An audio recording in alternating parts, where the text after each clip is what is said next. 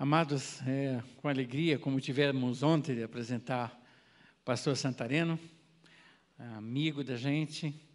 Foi uma ponte maravilhosa para Silvana e eu irmos para Angola. Tivemos experiências maravilhosas lá. O pastor, eu estava dizendo ontem que eu tenho um currículo enorme, mas eu vou observar algumas coisas e o mais importante no final. Ele é pastor um dos pastores da Igreja Menonita da Nova Aliança na Avenida Kennedy. Ele é, é formado em teologia, filosofia, ele tem mestrado em, em psicologia social e tem outras responsabilidades e cargos grandes na área humanitária, mas acima de tudo ele é servo de Deus. E é uma alegria quando a gente está com ele, ouvi-lo, porque, como servo de Deus, tem sido usado como instrumento. Eu estou pedindo para Silvana orar, clamar por ele. Eu pediria mais uma vez que vocês ficassem em pé. E a Silvana vai clamar por esse momento. Pai querido, nós queremos estar te louvando, Senhor, porque é um privilégio. Um privilégio do Senhor para com a nossa igreja, em termos do irmão Santariano aqui conosco.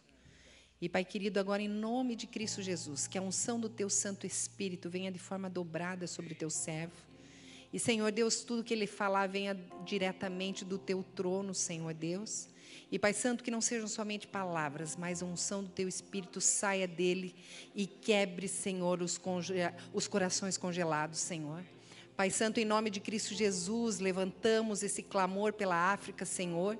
E agora, Senhor Deus, germina o amor através, Senhor Deus, das palavras dele no nosso coração Levanta no meio do teu povo, Senhor, pessoas que venham amar, interceder, Senhor Deus, e venham, Senhor Deus, ir por onde o Senhor mandar, Senhor Deus. Pai Santo, em nome de Cristo Jesus, que a luz do teu Espírito, Senhor, ilumine a mente do teu filho agora, em nome de Jesus que oramos. Amém, Senhor.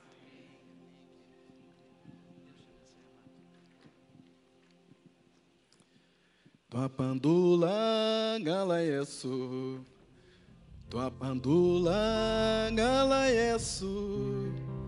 Tua pandula gala Yesu.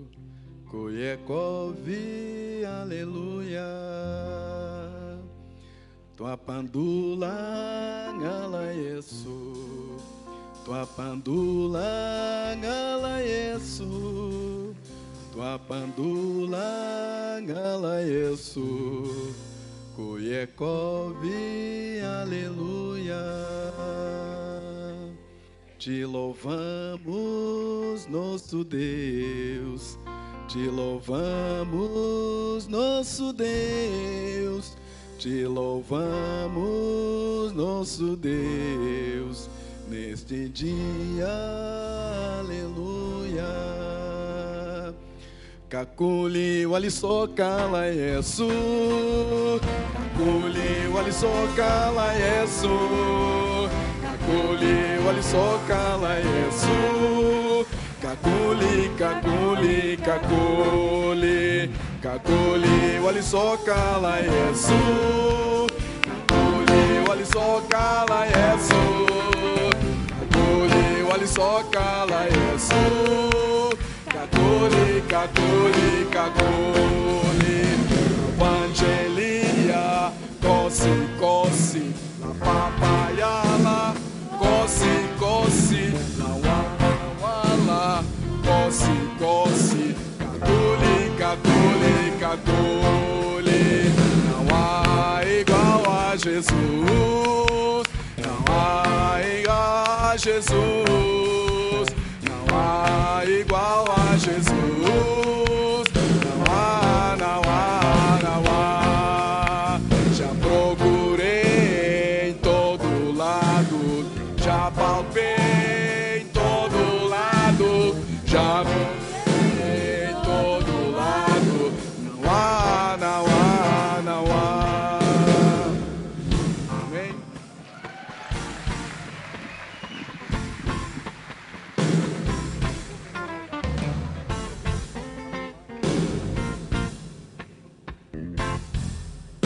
Podem sentar. Talvez você já ouviu falar do hino muito cantado nas igrejas batistas. A graça eterna de Jesus que veio me libertar, a mim tão grande pecador. Oh, graça singular. John Newton. John Newton compôs esse hino. John Newton era traficante de escravos. Pai dele era traficante de escravos. Ele herdou isso do pai dele. E trazia navios cheios de negros africanos tirados da África para serem vendidos como mercadoria. No livro Brasil e Angola na Rota da Escravidão, vai dizer que um traficante de escravos de Pernambuco comprou de Angola 22 toneladas de escravo no preço de um litro de cachaça. Mais de 15 mil africanos não chegaram no destino, foram jogados no alto mar. Talvez você já ouviu falar daquela expressão, para inglês ver. Isso aí é para inglês ver. Brasil se diz que os portugueses são burros. Eu escuto muito essa expressão: português é muito burro, mas os portugueses são muito espertos. É, os portugueses foram eles que trouxeram a galinha de Angola para o Brasil.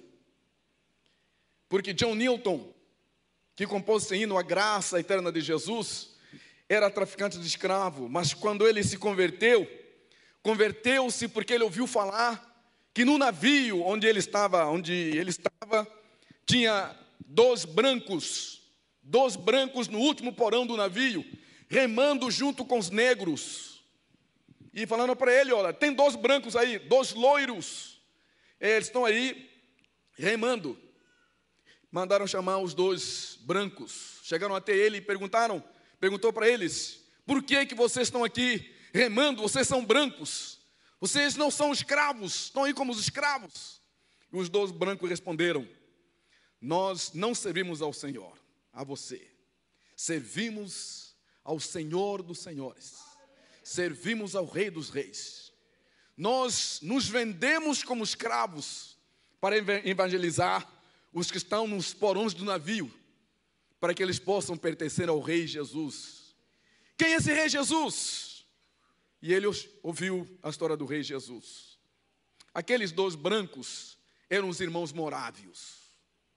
Os moravianos que viviam no sul da Saxônia, na, Inglaterra, na, na, na Europa, na Alemanha. Quando eles se converteram, eh, os morávios tinham uma corrente de oração que demorou 100 anos.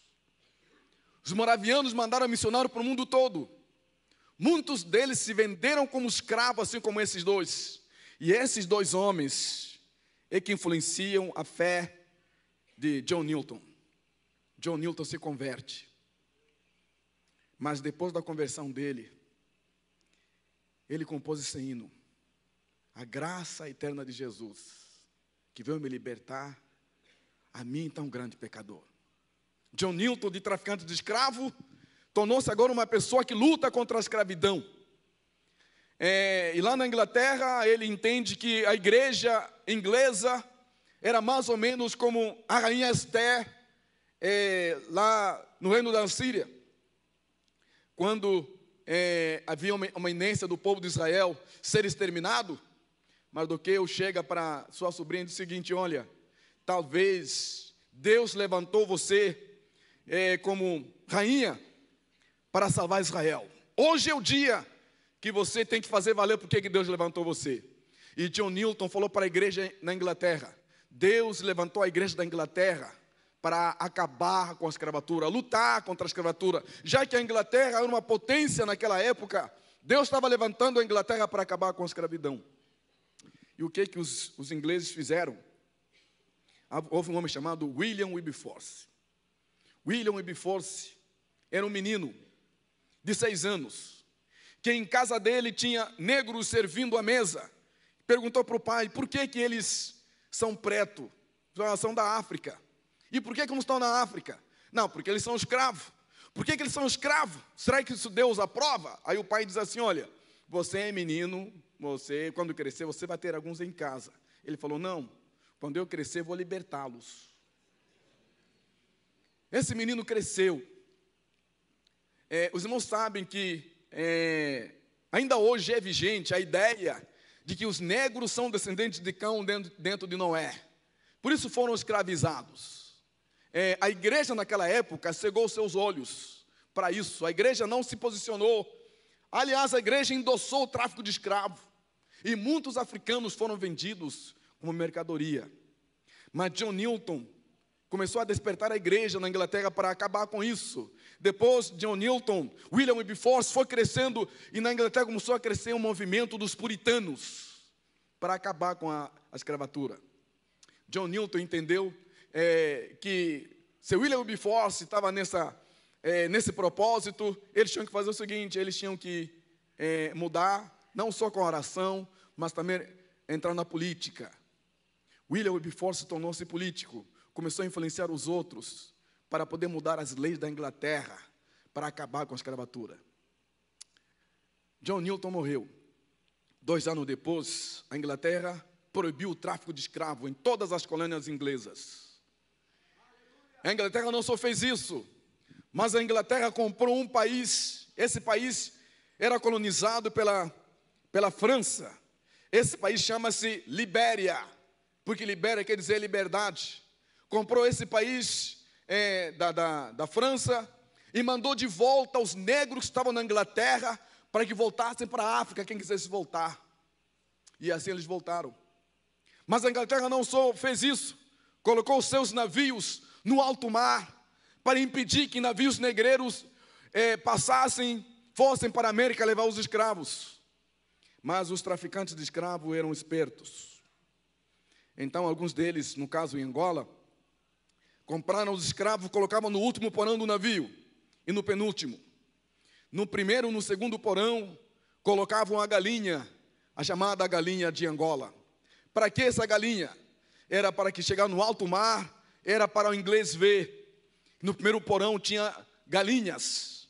No segundo porão também tinha galinhas. Eles não tinham coragem de entrar no terceiro ou no quarto porque lá tinha galinhas mortas. No primeiro porão, no segundo porão, já tinha galinha morta, o cheiro era terrível. É, sem vento, sem ventilação. Então, no, no terceiro ou quarto porão, o homem não queria descer no quarto porão. Os ingleses paravam os navios, constatavam realmente que tinha galinha. Essas galinhas eram levadas para um porto que era chamado Porto Príncipe. Chegavam ali, é, mas havia uma senha durante o dia a senha dos traficantes para não serem descobertos era galinha. Galinha de Angola chegou. Esse porto, que era Porto Príncipe, passou chamado de Porto de Galinhas. E, a, e, a, e aqueles moços que saíram pelas ruas da cidade, dizendo galinha, galinha de Angola chegou. Para a população comum era galinha de Angola. Mas para os traficantes, não era galinha, era um escravo era comprado. Quem comprasse dois ou três escravos e três galinhas tinha direito a três escravos. É assim chegou no Brasil a galinha de Angola. Mas os ingleses não pararam por aí. Os ingleses libertaram as suas colônias e exigiram que os portugueses parassem com o tráfico de escravo, parassem com é, fazer dos africanos mercadoria. Mas a verdade é que os europeus já tinham é, impactado bastante é, o, o continente africano. Porque eles misturaram os povos, as tribos, as etnias em um grupo só. Aliás, o colonizador usou uma expressão, a expressão raças. Quem estuda antropologia ou sociologia sabe que não existe raças, existe a raça humana. E essa raça humana pode ser encontrada em vários grupos étnicos que tem a sua língua, tem os seus costumes, tem os seus hábitos, tem a sua cultura, tem os seus deuses. Esses africanos, que outrora eram rivais, eram inimigos, colocados em, uma, em um mesmo território, é, durante a colonização não lutaram, mas após a colonização lutaram, estão lutando ainda hoje. Eu não sei se os irmãos aí, você tem um vídeo do Ruanda. Tem aí o vídeo do Ruanda? Se achar, me dá um sinal. Ruanda é um país africano que em 1995 teve uma guerra entre Tutus e Tuts. Imagine que numa igreja isso eu, eu conheci a pessoa, o pastor de uma igreja lá do Ruanda, que no domingo de manhã ele saiu da sua igreja, porque tinha uma, uma, uma comunidade, uma igreja próxima, é, onde ele ia celebrar a ceia, e ele foi lá celebrar a ceia. Quando chega naquela comunidade, é, após o culto, ele escuta a polícia dizendo que ele não podia voltar para a cidade, porque ele era o tu. Os tuts, que eram uma outra etnia, eles estavam com facão, estavam matando todos os tuts. Aí ele falou assim: graças a Deus que a minha família está na igreja. Tudo bem, mas ele não sabia que o pastor auxiliar da igreja era da tribo rival. Esse pastor já tinha combinado com pessoas da sua etnia para que fossem no culto com facão. Então, quando começou o movimento de matarem os é, é, esse pastor Tuts mandou fechar as janelas e as portas, separar o povo é, pela sua linha, é, pelo grupo étnico. E naquele dia, a esposa desse pastor, a mãe dele, os filhos e os irmãos foram mortos pelos irmãos de uma outra etnia. Pessoas foram queimadas vivas. É, e aí você fala assim, mas por quê? Como é que o ser humano pode fazer uma coisa dessa? Porque as fronteiras africanas que a gente conhece hoje, elas não existiam. Quem criou essas fronteiras foram os europeus, foi a colonização que fez isso. Esses povos é, não viviam antigamente no mesmo grupo, no mesmo território. Tinha território separado. Mas o europeu, ao misturar esses povos, criou um problema sério, porque misturou esses povos como estratégia para poder colonizá-los. Agora que não está mais o colonizador, eles estão lutando pela terra, dizendo: olha, nossos antepassados sempre disseram que vocês não são dessa terra, você tem que ir embora. Mas não pode ir embora, porque a terra, as fronteiras que foram feitas, já não tem, não tem como fazer, desfazer essas fronteiras. E aí então tem conflitos. Quando você escuta falar de guerra em África, é por causa disso. Já ouviu falar da Somália? Muita fome em algumas tribos do interior da, interior da, da Somália. É, as Nações Unidas, os países europeus, americanos enviam alimentos para esse povo.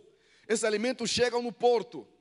Porém, para poder sair do porto até é, a região onde estão os povos necessitados, estão passando fome, tem que passar no território de tribos rivais desses que estão passando fome. Eles não deixam que a comida chegue até eles. E aí você, por que, que isso acontece? Como mudar isso? No Ruanda ou no Sudão, o Sudão é um país que está em guerra. Ruanda é um país que está em guerra. O norte do país é muçulmano, o sul do país é cristão. Os cristãos não podem conviver junto com os muçulmanos, nem os muçulmanos com os cristãos. Qual é o problema então que está acontecendo agora? Os muçulmanos estão prender, matar os homens cristãos no sul e pegar as mulheres Mulheres é, com mais de 40 anos eles matam, é, mas com menos de 40 anos e meninas estão sendo vendidas como escravas sexuais. Não só em África, mas em outros países na Europa, onde algumas são enviadas para lá. Traficantes do turismo sexual estão comprando essas pessoas. Quem pode mudar isso? Qual é a esperança para esses povos? A esperança veio há muito tempo. É Jesus. Quero que abra a sua Bíblia. No livro de Atos, capítulo 1, versículo de número 1, até o versículo 11.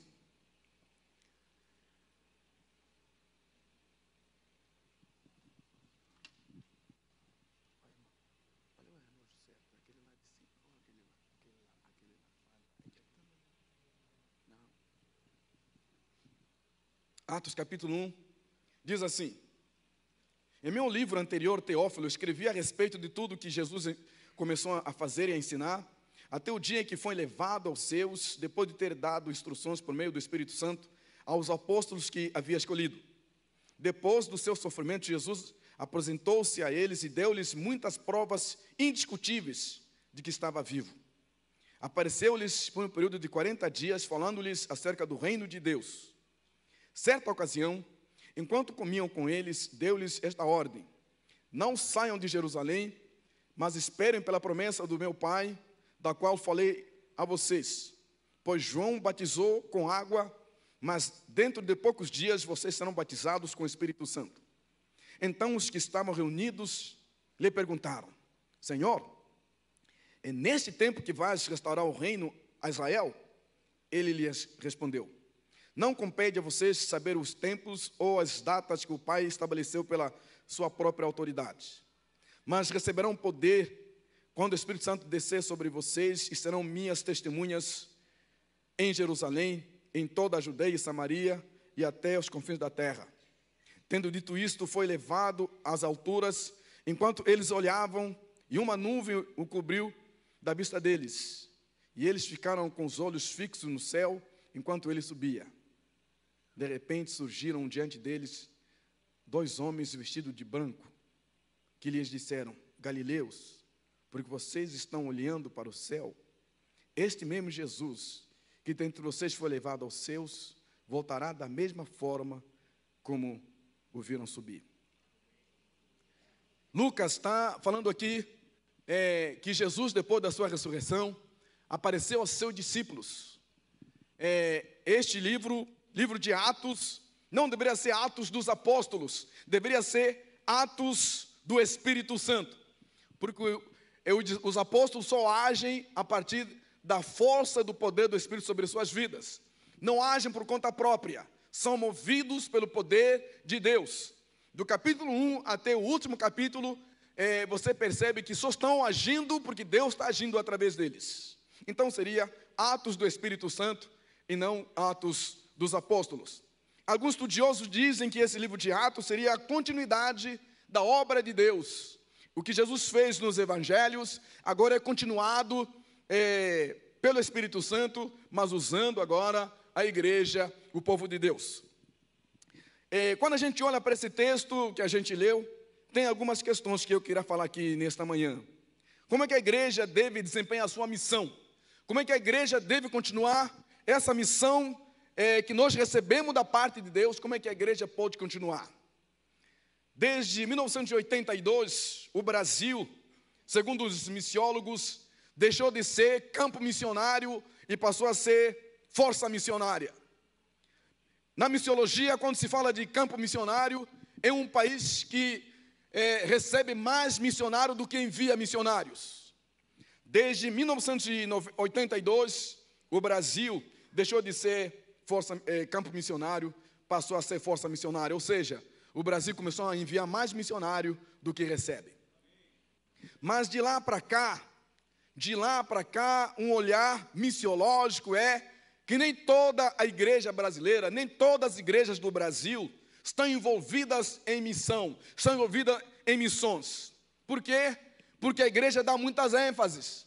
ênfase no louvor, ênfase na adoração, ênfase em trabalho social, ênfase em um monte de outras coisas. Mas talvez a pergunta a ser respondida é: o que é a igreja? A igreja é o corpo de Cristo. O que é a igreja? A igreja são aqueles que foram chamados por o Senhor Jesus para viver não para si mesmos, mas para viver para aqueles que o chamou das trevas para a luz. Essa é a igreja. A igreja só existe por causa da missão. John Piper vai dizer que só existe missão porque não há adoração. A missão é o que? A missão que nós é, temos não é missão, não é nossa, não faz parte da igreja. A missão é de Deus. Deus está interessado. Deus amou o mundo de tal maneira que deu seu próprio filho. Deus deu seu próprio filho para quê? Para que todo aquele que nele crê não pereça, mas tenha vida eterna. Você que esteve ontem à noite aqui, me perdoe, mas eu vou fazer um gancho do que eu falei ontem, que eu vou falar agora de manhã. Filipenses capítulo 2, versículo 5 até o versículo 11, diz que Jesus, sendo Deus, se fez homem, sendo homem, foi servo, sendo servo, foi obediente até a morte e morte de cruz. Por isso Deus exaltou, por isso Deus exaltou soberanamente. Deus deu duas coisas para Jesus. Deus lhe deu uma posição muito alta, muito alta. A posição é que Jesus está sentado à direita de Deus Pai Todo-Poderoso. Talvez você não entenda isso, mas o Salmos eh, 24 diz isso. Salmo 24 é uma conexão, talvez, é uma conversa com Atos capítulo 1. Você vai ler no versículo 9. Tendo dito isto, foi levado às alturas, enquanto os discípulos olhavam para as alturas. Lá nos céus aconteceu uma coisa. Salmo 24 dizem: quando entra a autoridade máxima aqui, o que, que acontece? Todos ficam de pé. Lá no céu, a ligação com o versículo 9 aqui de Atos, dizem que lá no céu os anjos disseram: Levantai, ó porta, as vossas cabeças, para que entre o Rei da Glória. Quem é esse o Rei da Glória? O Senhor forte e poderoso, Ele é o Rei da Glória. Quem é que estava chegando? Quem é que estava chegando naquele momento? Queridos, voltem a olhar para o texto lá, no, no texto que a gente leu. Versículo 9: Tendo dito isto, foi levado às alturas, eles olhavam lá no céu, os anjos apareceram no meio deles, disseram: Esse que vocês estão vindo subir, ele há de voltar. Mas enquanto ele subia lá no céu, quem diz isso é o Salmo 24, dizendo: Levantai, o porta, as vossas cabeças, para que entre o Rei da Glória. Quem é o Rei da Glória? O Senhor forte e poderoso. O Senhor, pegue essa palavra, o Senhor forte e poderoso. Filipenses capítulo 2, versículo 11, o que, é que diz? Diz que Deus exaltou Jesus soberanamente. Jesus está onde está assentado à direita de Deus Pai Todo-Poderoso. Jesus recebeu esta posição de estar junto com o Pai, reinando sobre todas as coisas. E Deus deu um nome a Jesus, e a este nome Deus deu uma ordem universal. Qual é o nome? O nome de Senhor. Deus disse para que ao nome de Jesus se dobre todos os joelhos, nos céus, na terra e debaixo da terra, e toda a língua confesse que Jesus Cristo é Senhor para a glória de Deus Pai. Jesus, o Senhor do universo. Quando Paulo escreve aos cristãos em Colossenses, é, havia uma discussão na igreja, porque os gregos que se converteram ao cristianismo tinham na sua cosmovisão, entendiam que Jesus não podia ser Deus, porque o maniqueísmo grego ensinava que o mal no mundo está na matéria. É, então, quando a gente fala do mal, o mal está na matéria, está no corpo físico. Olha só, o bem está no espírito, então tem que buscar mais a vida espiritual, é, subjugar o seu próprio corpo, para que a vida espiritual da pessoa fosse desenvolvida e assim a pessoa pudesse transcender.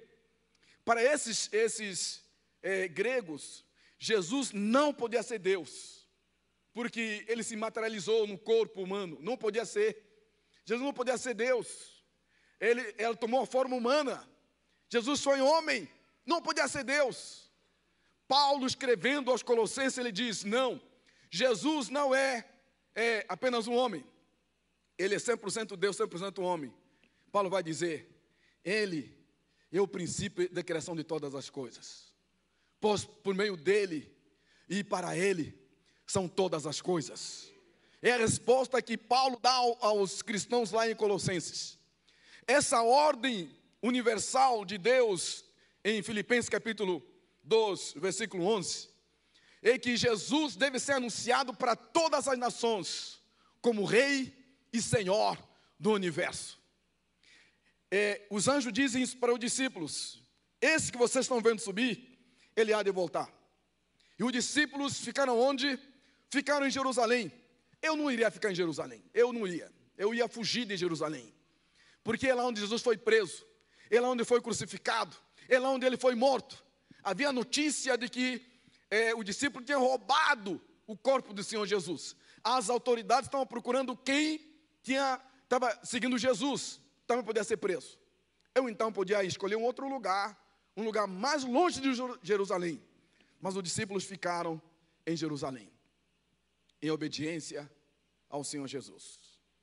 Aprendemos com esse texto algumas verdades. A primeira, a igreja não vai fazer missão, não fará missão se não tiver uma base sólida.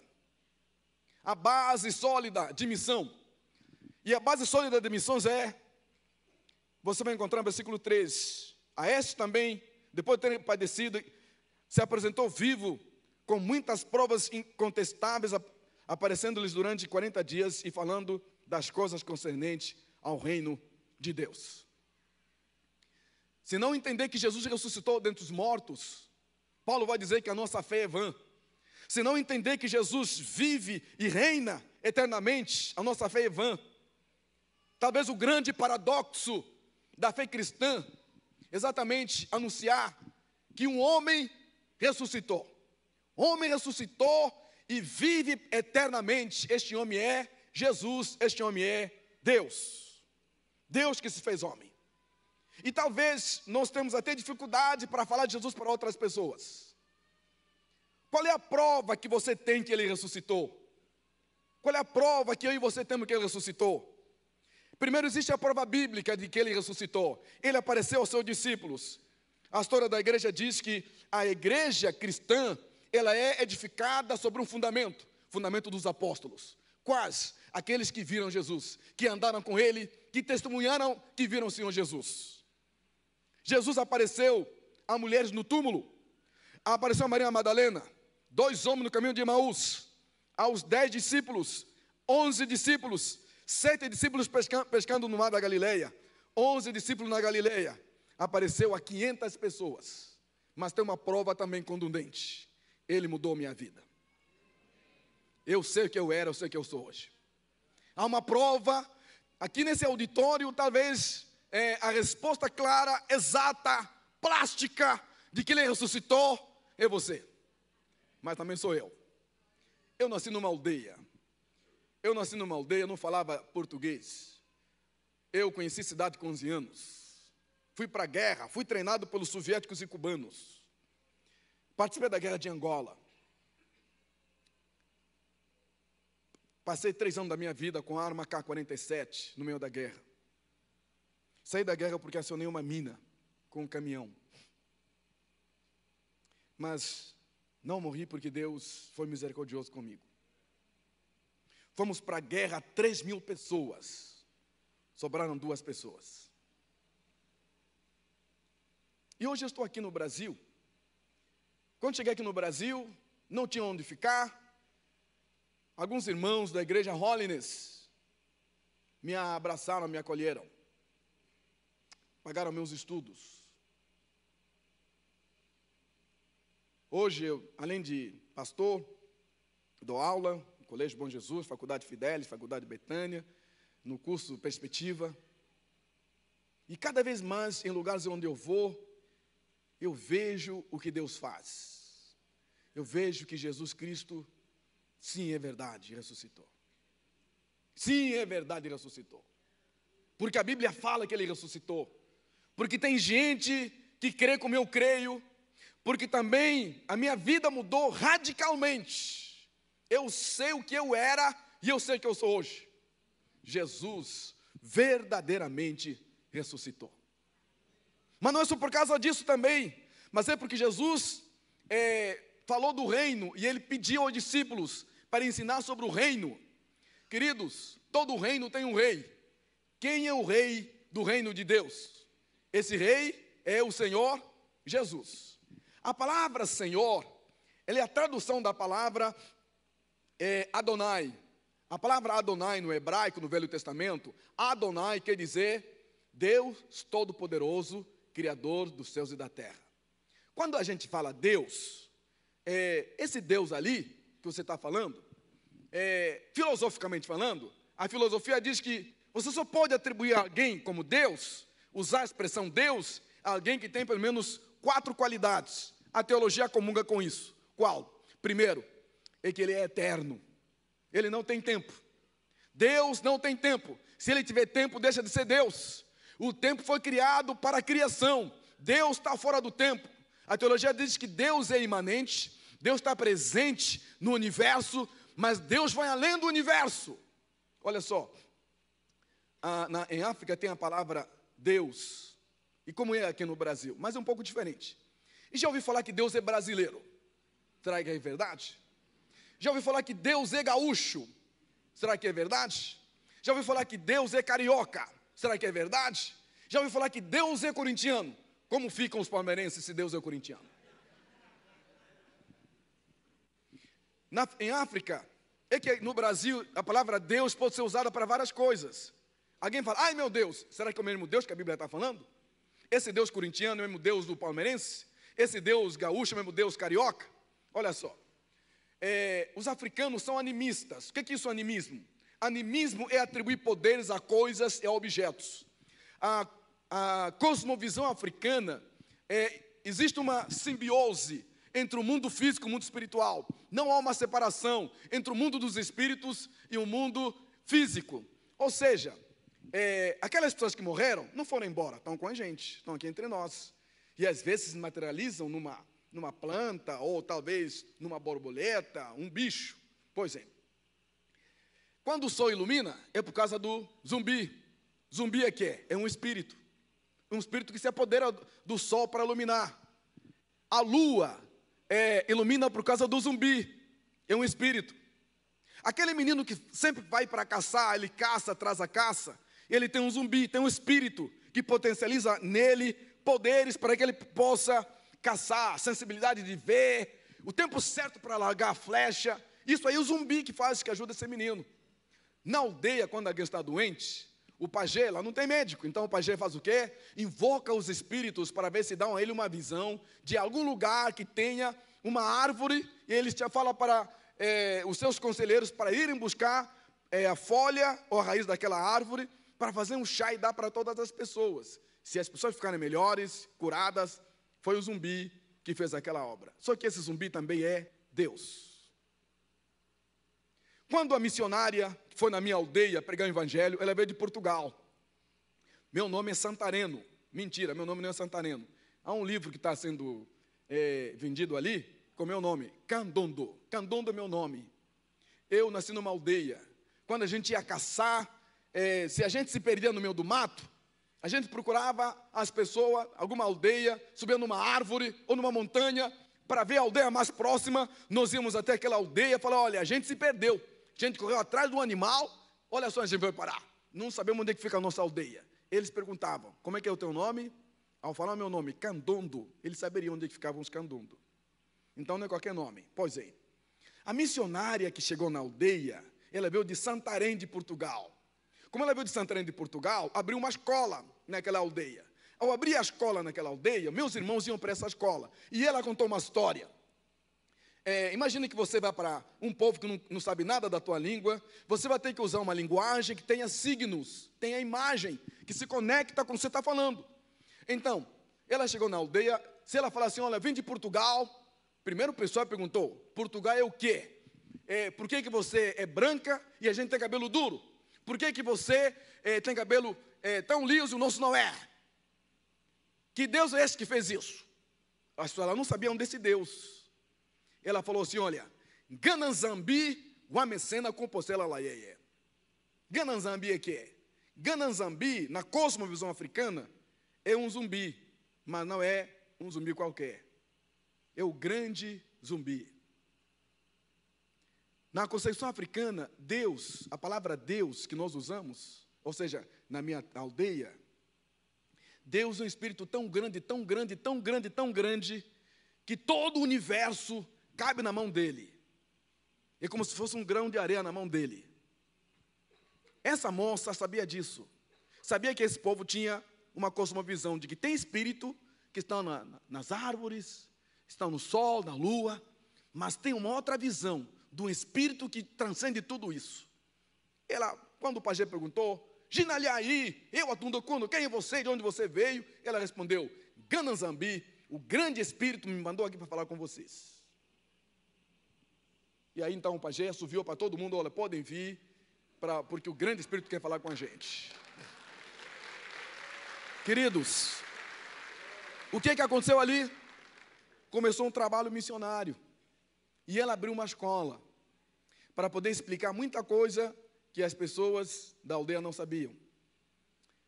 Meus irmãos foram nessa escola, primeiro dia, e ela contou a história que veio numa canoa muito grande. Lembra do signo que eu falei?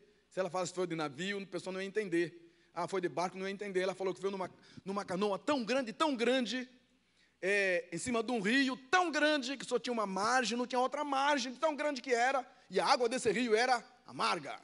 Meu pai falou: não existe canoa grande, que, que é isso? Tem que ter uma árvore enorme para ter canoa grande. que coisa é essa? Eu falei para o meu pai, pai, quero ir nessa escola, quero saber Canoa Grande, Rio Grande. Meu pai falou, não, vai não. Mas eu quero, não vai não. Por quê? Porque as pessoas com a idade menor, meu pai não queria que eu fosse lá. Tudo bem. Fui para a lavoura com meu pai. Na aldeia não tem relógio. Então eu via para minha sombra é, a hora que meus irmãos entravam naquela escola. E lá no meio, do, lá na lavoura, falei, pai, posso ir caçar? Ele falou, não vai caçar. Por quê? Porque um animal perigoso em África não é leão, é, não é leoa, não é elefante, mas é hiena. Porque se você viu uma hiena, vai aparecer duas. Você tem, tem duas, vai aparecer quatro, daqui a pouco cinco, daqui a pouco dez. E a hiena, é assim, aparecem, pode ser na frente de uma pessoa, de um animal, elas atacam, é, eu estou aqui, uma hiena pode vir, vai tirar meu braço, vai tirando a perna, vai atacar pelas costas, ela não mata para depois comer. Os outros animais fazem isso, matam e depois comer. Não, a hiena vai comendo o bicho, a pessoa viva. Então meu pai falou: não vá sozinho, chama os teus amigos para ir caçar. Pegar um arco e flecha, vamos lá correndo no meio do mato. Eu falei para eles: eu quero saber canoa grande, rio grande água salgada. Ué, você não falou que você ia caçar? Eu falei: só para meu pai deixar. Aí eu fui, cheguei na porta daquela escola, parei, olhei assim: como é que eu entro, hein? Entro, não entro. Meu irmão me viu e fez isso: vai embora, vai embora. E eu: eu quero entrar, eu quero entrar. Ele: vai embora, eu quero entrar, quero entrar. Essa troca de gestos, aquela professora percebeu. Ela foi até a porta. Quando ela apareceu até a porta, eu assustei. Entrei no meio do mato correndo, eu ouvi ela dizer: Pega ele para mim, por favor. Olha só, depois que essa moça chegou na aldeia, as mulheres na aldeia, que tinha criança menor, assim que chorava, chorava, as mulheres inventaram uma história que aquela mulher branca comia criança. Então, se criança está a chorar, a mãe fala assim: se continuar a chorar, vou te entregar para aquela mulher branca. Parava de chorar a criança. Na hora que eu olhei para ela, eu assustei, entrei no mato correndo. Ela falou: Pega ele para mim, por favor. Eu tinha certeza que ela comia criança. E eu fui correndo, chorando. Aí me agarraram, me trouxeram até ela. O que, que você quer? O que você quer? Eu falei: Canoa Grande, Rio Grande e Água Salgada. Você quer estudar? O signo, estudar. Não sabia o que, que era estudar. O que, que era isso? Falei: Canoa Grande, Rio Grande e Água Salgada. Então você quer estudar? Canoa Grande, Rio Grande e Água Salgada. Mas o que, que você quer? Canoa grande e o grande é salgado. Todos que foram na, na, escola, os pais foram juntos para dar o pai escolher o nome. Que nome você quer para o teu filho? Por quê? Quem é alfabetizado, obrigatoriamente tem que ter nome em português. É, ainda hoje é assim, tá? Isso também é colonização, hein? É, aí, eu fui sozinho. E aí ela falou, então, como é que você agora? Vai ser alfabetizado? Seu pai não está? Olhando para o chão. E aí, fala alguma coisa? Então me, nome, me deu o nome de Santareno. Por quê? Ela veio de Santarém, de Portugal. Quem mora em Santarém é Santareno. E fiquei nessa escola. Mas o que muda a vida dessa aldeia é a presença do Senhor Jesus nessa aldeia. Que muda a vida das pessoas na comunidade, como também muda a minha vida. Então eu sei o que eu era. Eu sei o que Jesus fez na minha vida.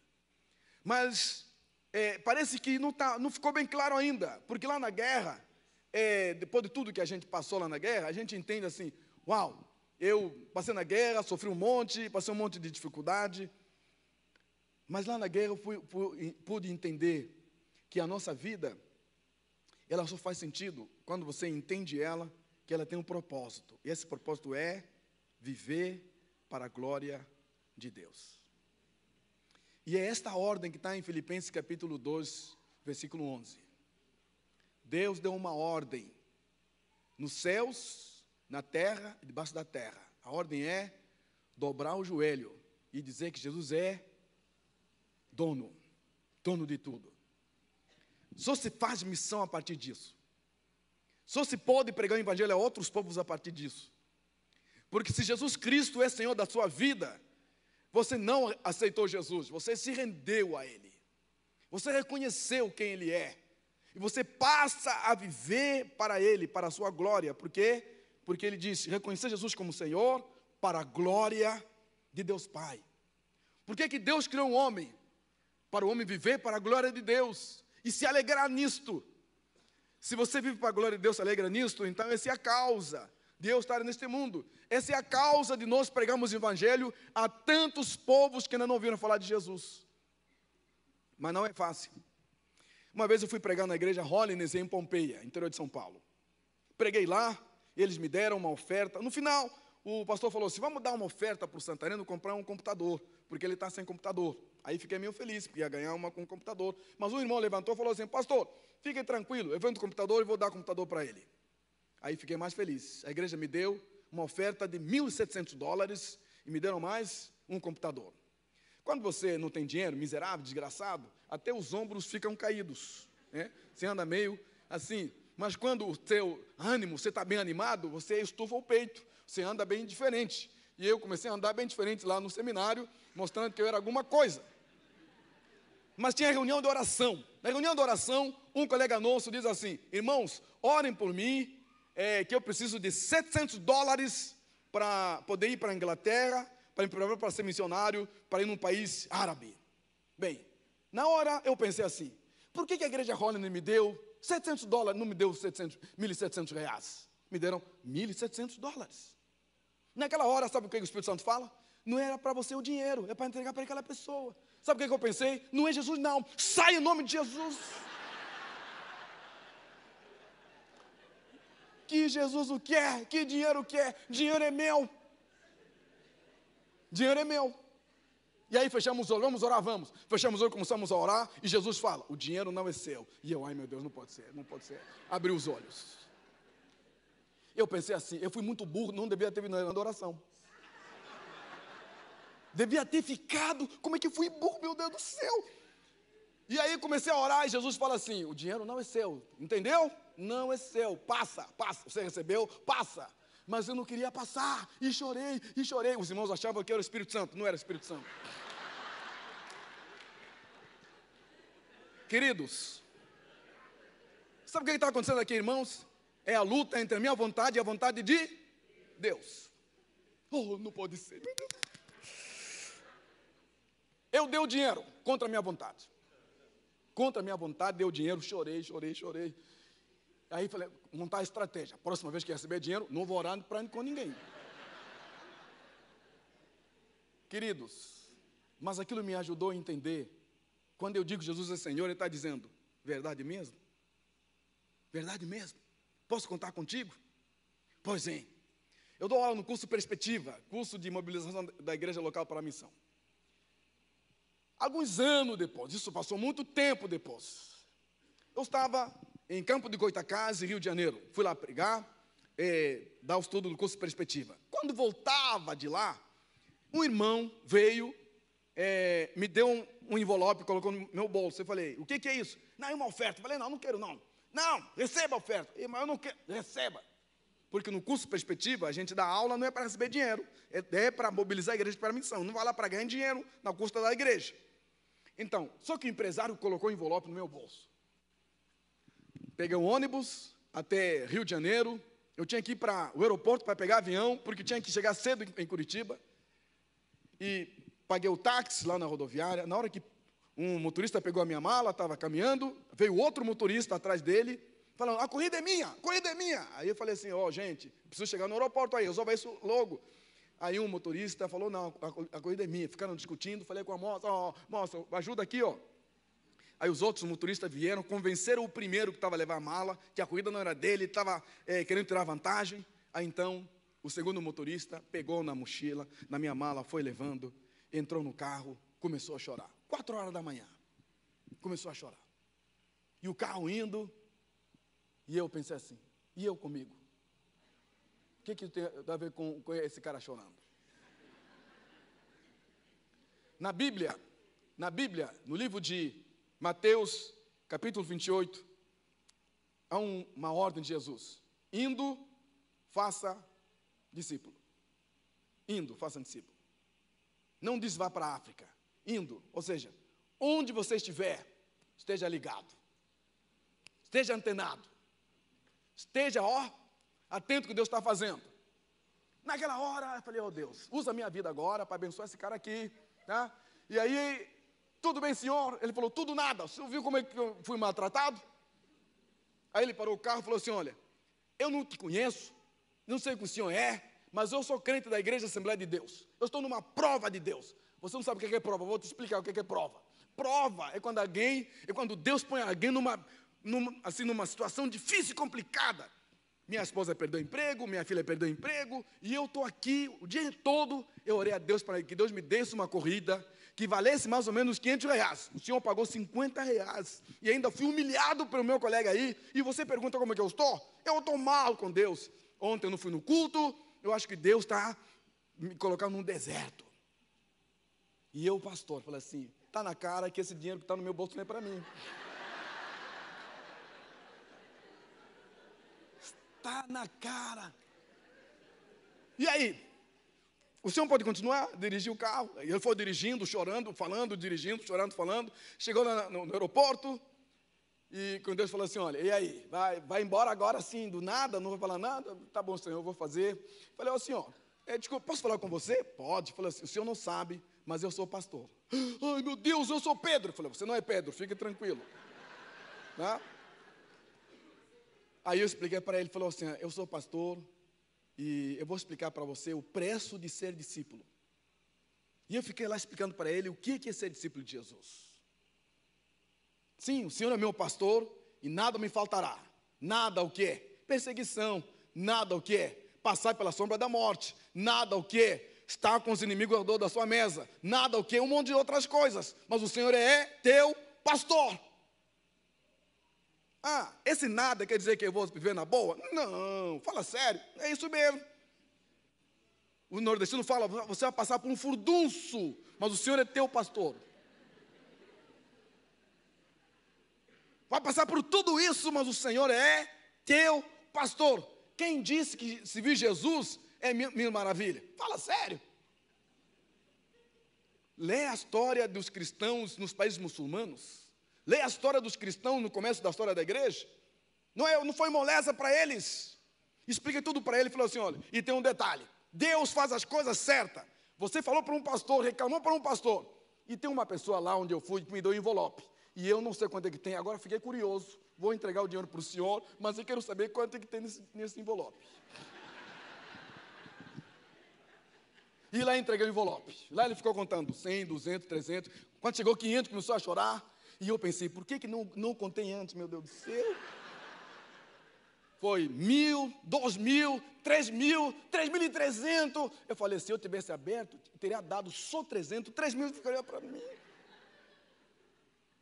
Deus não deixou que eu abrisse o envelope. Porque sabe como é que é o meu coração.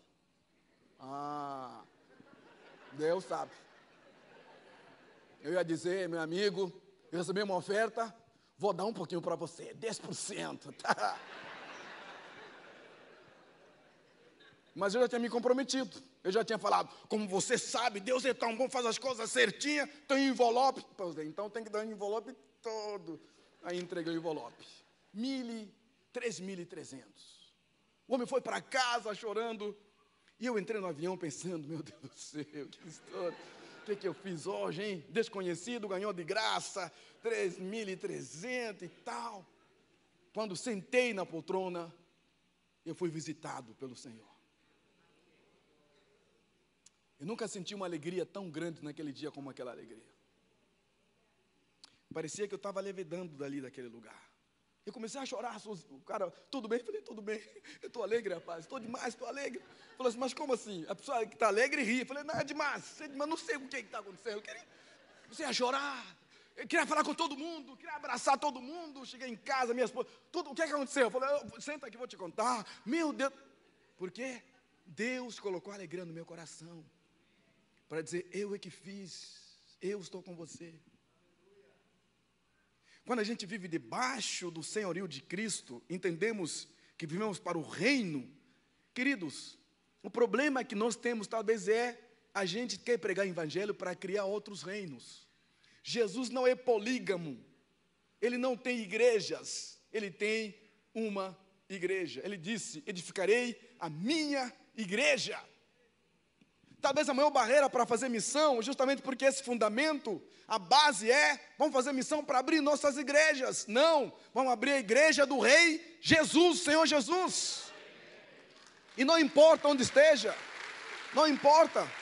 E talvez, queridos, talvez a maior barreira hoje para missões Eu tenho viajado em vários lugares no Brasil, pastor Calixto tem viajado também. A gente sabe, tem meninos, meninas que querem ser missionários, mas não há apoio da igreja, a igreja não apoia, é, não há oração.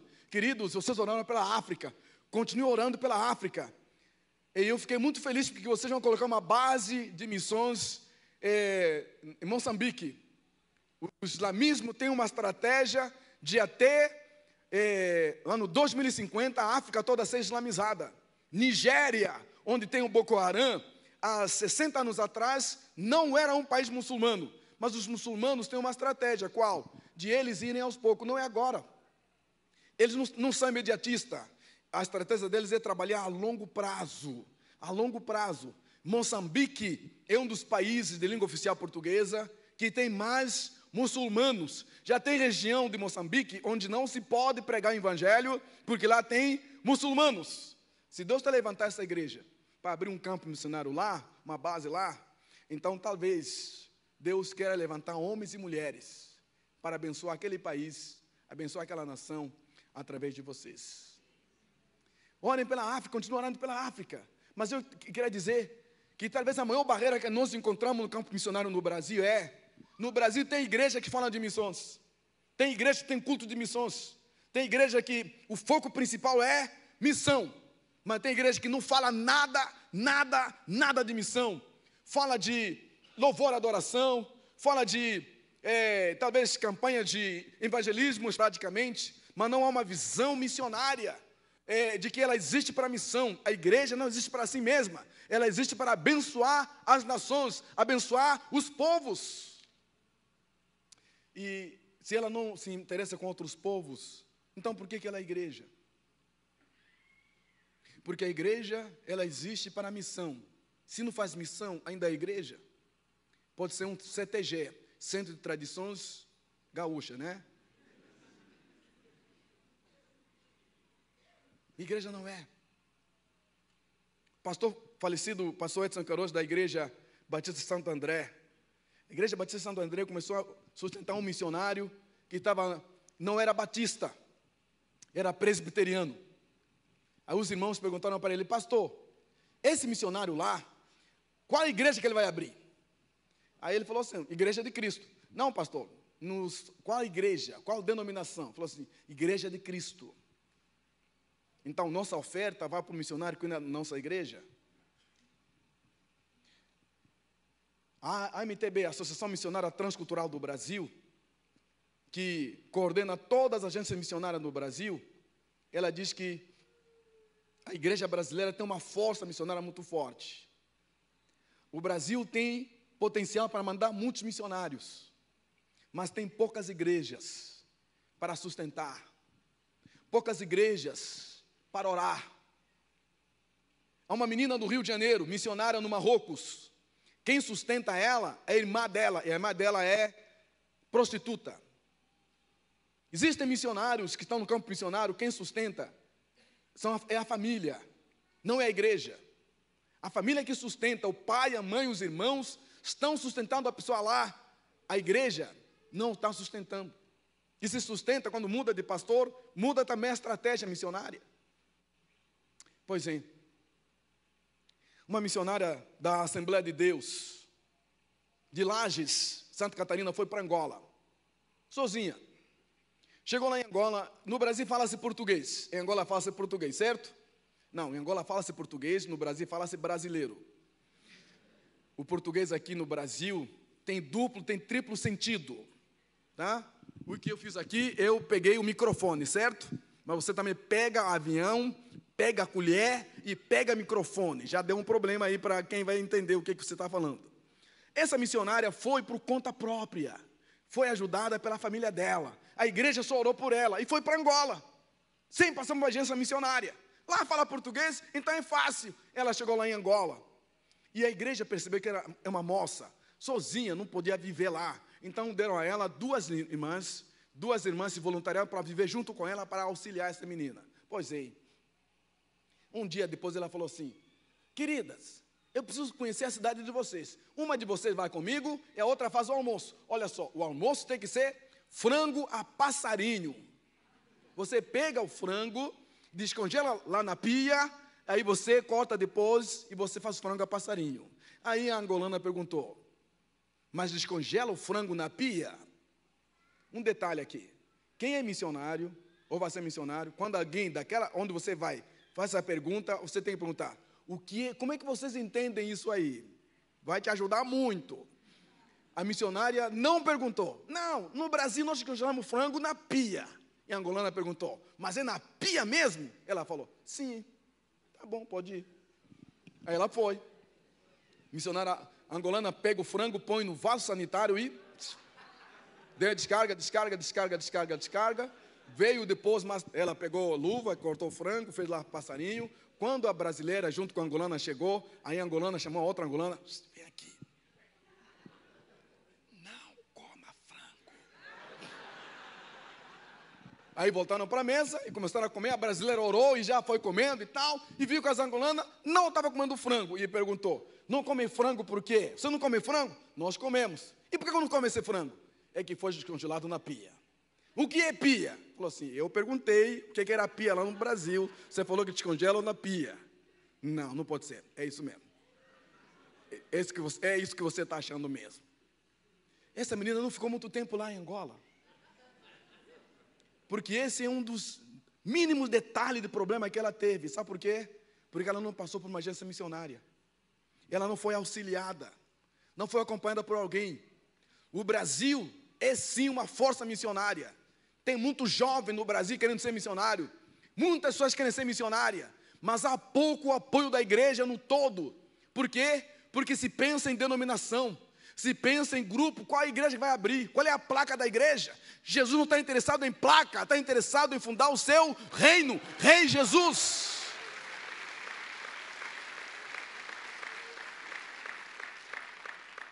Tudo bem que doutrina é importante, mas olha só, é, a doutrina que nós vamos pregar com aquela pessoa é Jesus, que a pessoa tem que se converter, reconhecer Jesus como Senhor e Salvador da sua vida.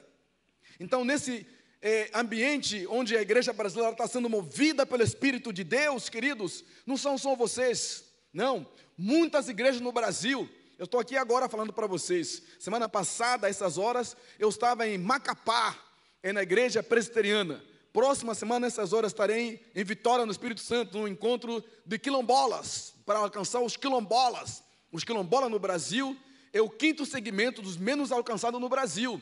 Guaraqueçaba tem uma, comunidade quilombola, não tem igreja. Quem vai para Ponta Grossa tem uma comunidade quilombola, não tem igreja. Pois é, nós estamos trabalhando para quê? Para alcançar os quilombola, porque também são amados pelo Senhor Jesus. No mesmo dia, vou sair de lá de Vitória para onde? Para Manaus, para outro congresso de missões, mobilizar a igreja para a missão, porque Deus está levantando a igreja brasileira como levantou os Estados Unidos, como levantou a Inglaterra, mas a igreja é levantada para quê? Não só enviar, mas também orar pelos missionários. Não só orar, mas também sustentar os missionários. E às vezes tem que mexer no bolso. Eu estou na igreja, onde nós, é, por mês, é arrecadado 49 mil para missões. É, só que com essa crise econômica, é, a oferta de missões diminuiu. E aí o pastor falou: e agora o que a gente vai fazer? Bem, primeira coisa, vamos cortar o 13 terceiro salário dos missionários, dos pastores. Porque os irmãos da igreja já estão fazendo sacrifício. Os pastores vão ficar sem 13 terceiro salário. Mandar ele para os missionários. Daqui a pouco, 13 terceiro salário não vai dar só cortar ele. Aí o pastor falou: Eu quero abrir mão, meu salário pela metade. Mas não vamos deixar missionário sem recurso lá no campo missionário. O que falta para você aqui, a oferta que falta para você, ajudar um missionário, talvez é para ir comer num lugar, comprar uma roupa, alguma coisa que você queira fazer, um concerto na sua casa e tal, tal. Mas o missionário lá no campo, talvez é a coisa mais importante. Se não tiver aquilo, ele não tem mais o que fazer. Eu viajei para a aldeia Haricatu, Budu, Palimium, no interior da Amazônia. O voo da asa de socorro de, de Boa Vista até essa aldeia indígena, o voo ida e volta custa 3 mil reais. Se o missionário que está lá quiser fazer essa viagem, vai ter que pagar 3 mil reais. Mas tem igreja que ajuda com 50 reais. Eu estive numa igreja aqui em Curitiba, que o pastor falou assim: olha, nossa igreja sustenta é, mais de 10 missionários. Sustenta. Falei, quanto é que manda a oferta? 50 reais. Eu não falei nada, não queria cair na carnalidade, fiquei quieto, mas por misericórdia. 50 reais não é sustentar um missionário, é participar, participar do sustento desses missionários. Muitos missionários brasileiros estão voltando do campo missionário. Primeiro, porque foram por conta própria, sem serem preparados por uma agência missionária. A agência missionária é crucial para um missionário ir. Segundo, porque lá no campo missionário tiveram problemas com a igreja lá e não conseguiram lidar com ela. Questão do choque cultural. A pessoa vai no campo missionário, acha que vai ser uma beleza, não vai não. Olha, tira isso da sua cabeça, não vai não. Vai passar por situações complicadas de vice. O missionário tem que ter a sua mente, a sua cosmovisão convertida. Porque algumas pessoas acham, por exemplo, você vai para a África, a tua cosmovisão é africanos são pobres, africanos são miseráveis, africano vive com, no espiritismo, chega em África, vai ver demônio voando o tempo todo. Tá? É, essa é a visão que você tem. Então, quando você chega lá, já fala: Meu Deus, tem misericórdia, tem misericórdia, vou colocar o pé no chão, Jesus. Chega na África, Senhor, agora cuida de mim, permita que os demônios. Olha, se você é cristão, fica endemoniado, alguma coisa faltou. Jesus. Agora, se você é, tem Jesus, tenha certeza que o demônio foge de você. Pois é. É só isso? Não, comida. A comida. Sabe aquela comida que você gosta? Não é que você vai encontrar lá. Então, primeiro a cosmovisão, a sua forma de ver o mundo, mas depois ele converteu o quê? Converteu o estômago. Irmãos, domingo eu não gosto de ir na casa de pessoas aqui no Brasil. Domingo não vou e traumatizante. Traumatizante. Chega em casa do irmão, olha para a mesa, tem arroz, tem feijão, tem macarrão, tem peixe, tem carne, tem maionese, tem salada, tem você fala assim. Tudo isso para quem? Para nós. Duas, três pessoas. Tudo isso. Porque onde eu cresci era arroz, feijão, só. Às vezes só tinha polenta, só. Então, quando tem um monte, tudo isso aí, tem que comer. Meu Deus do céu, tem que comer tudo isso. Tem, tem que comer. Mas quem? Nós, eu e você. Eu, a minha esposa vai estar aqui logo, ela vai confirmar isso. Eu e a minha esposa, meus filhos, fomos parar no hospital. Por quê? Porque fomos na casa de um casal que queriam que a gente fosse almoçar na casa deles, fizeram um monte de comida. E eu comi um pouquinho. Falei assim, já chega. Aí a mulher levantou. E aí Mor, pode vir. Aí o Mor foi no corredor. Aí a mulher falou assim: Ele não gostaram da comida. Veja só como é que ele comeu, comeu pouco. Eu falei: Minha esposa, se nós não comermos, vamos deixar um problema sério para esse casal. Vamos embora, mas vamos comer tudo que está aqui na mesa.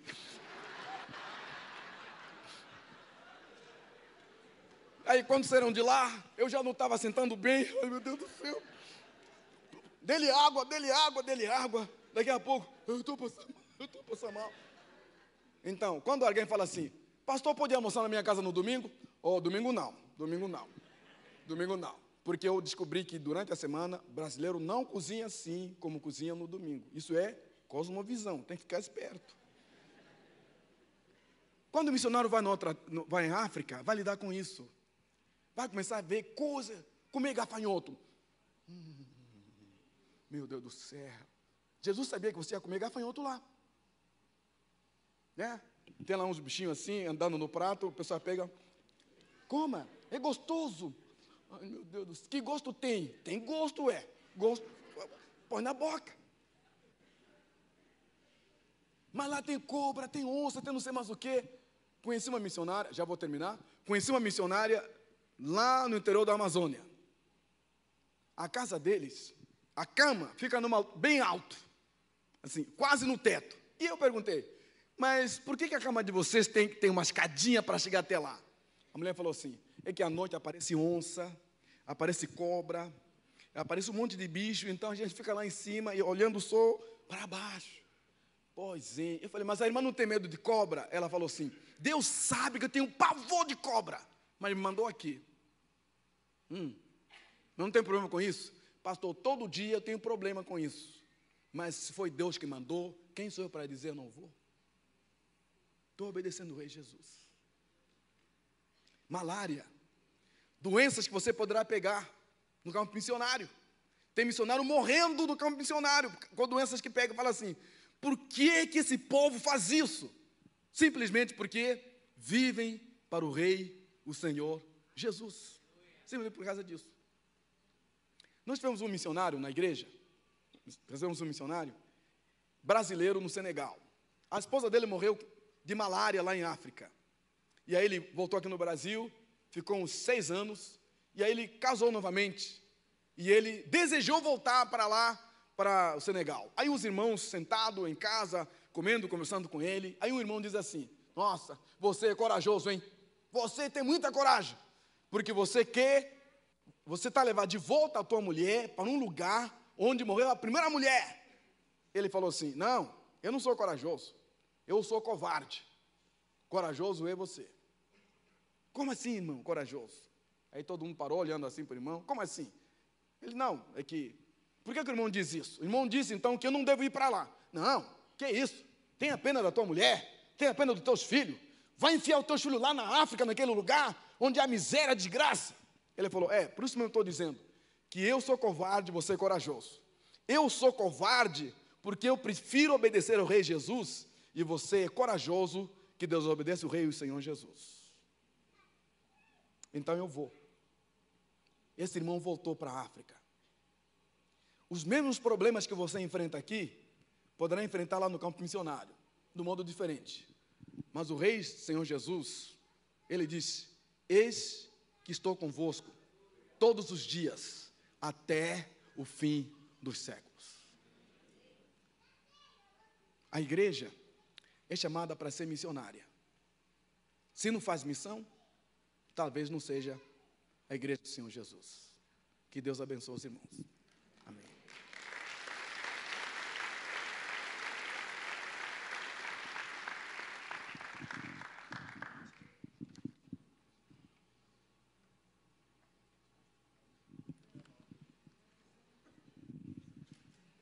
Amém.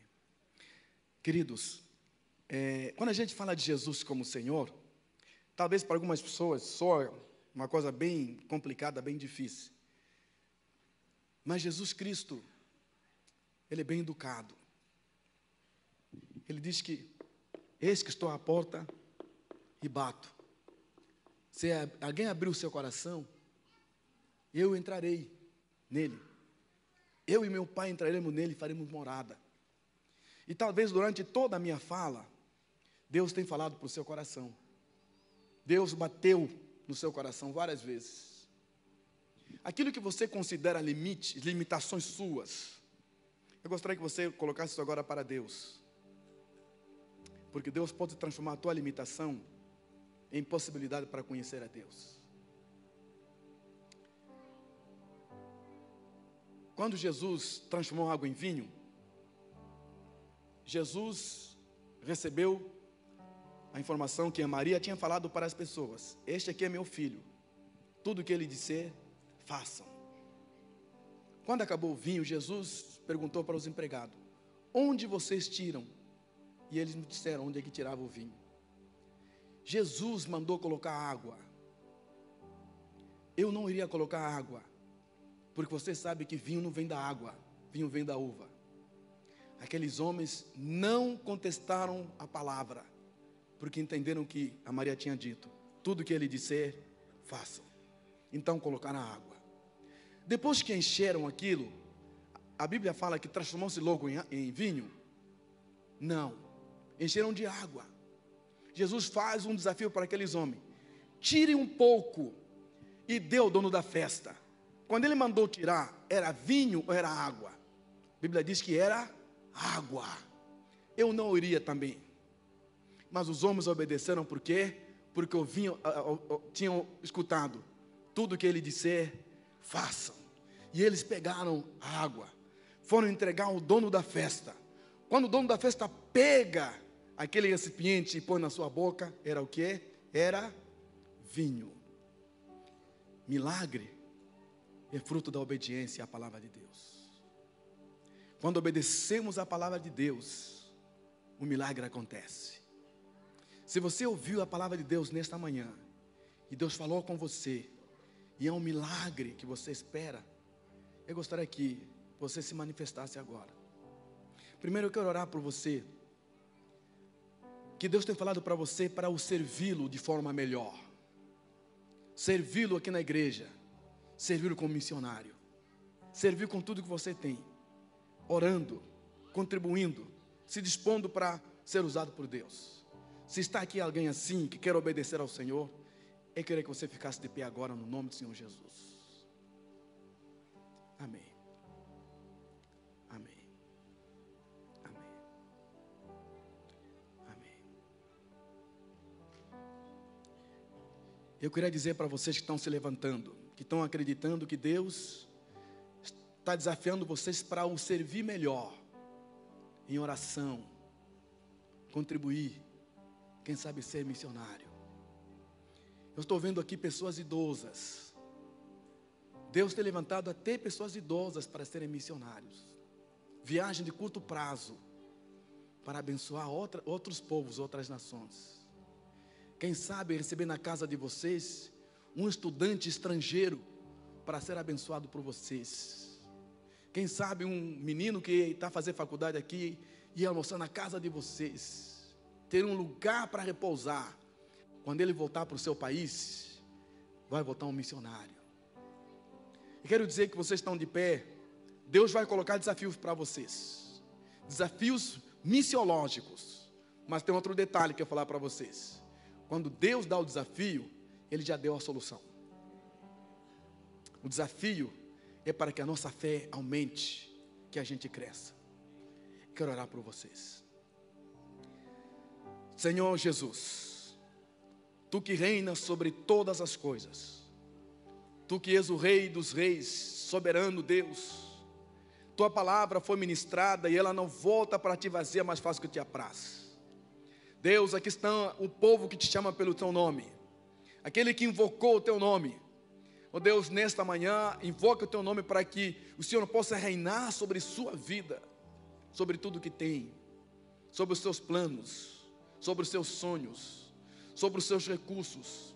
Oh Deus, essas pessoas querem ver o Senhor reinando sobre as suas vidas, querem ver o reino de Deus sendo expandido neste mundo através também dessas vidas. E eu sei que o Senhor chama e capacita, o Senhor chama, o Senhor dá recursos, o Senhor chama e vai junto, o Senhor estará junto em cada desafio que eles vão viver. Que não se esqueçam, o Senhor estará com vocês em cada desafio. O desafio é para que a tua fé cresça. O desafio que você vai receber é para que a tua fé aumente, é para que você conheça mais o Deus a quem você serve. Oh Deus, que o teu Espírito Santo faça a tua obra de transformação de vida, mas acima de tudo, que eles possam conhecer quem é o Senhor a quem ele serve. É que eu te peço nesta manhã, em nome do Senhor Jesus. Amém. Deus abençoe os irmãos. Irmãos, nós vamos encerrar. Quero fazer duas coisas. É, primeiro, quem aqui pensou ou decidiu voltar logo mais? Levante a mão. Muito bem. 80% da, do, do, dos irmãos que vêm de manhã têm o hábito de não voltar à noite. Então eu gostaria que você pega aquela salva que está lá. Você que não vai voltar à noite, você vai ofertar agora. Pastor, não vim preparado. Você fará de alguma forma, seja à noite, seja por transferência, mas nós vamos ofertar. Deus já colocou no meu coração. A Sueli vai trazer à noite o valor que eu vou ofertar. A oferta missionária para o pastor Santareno. Se ele vai colocar no envelope e alguém vai receber, não é problema nosso. É dele com Deus. É? Então, estamos assim encerrando e você passe aqui, deixe a sua oferta, você que não vai voltar à noite, abençoe a vida dele e à noite nós estaremos juntos aqui novamente, porque à noite você será muito abençoado. Em nome de Jesus. Deus abençoe a todos.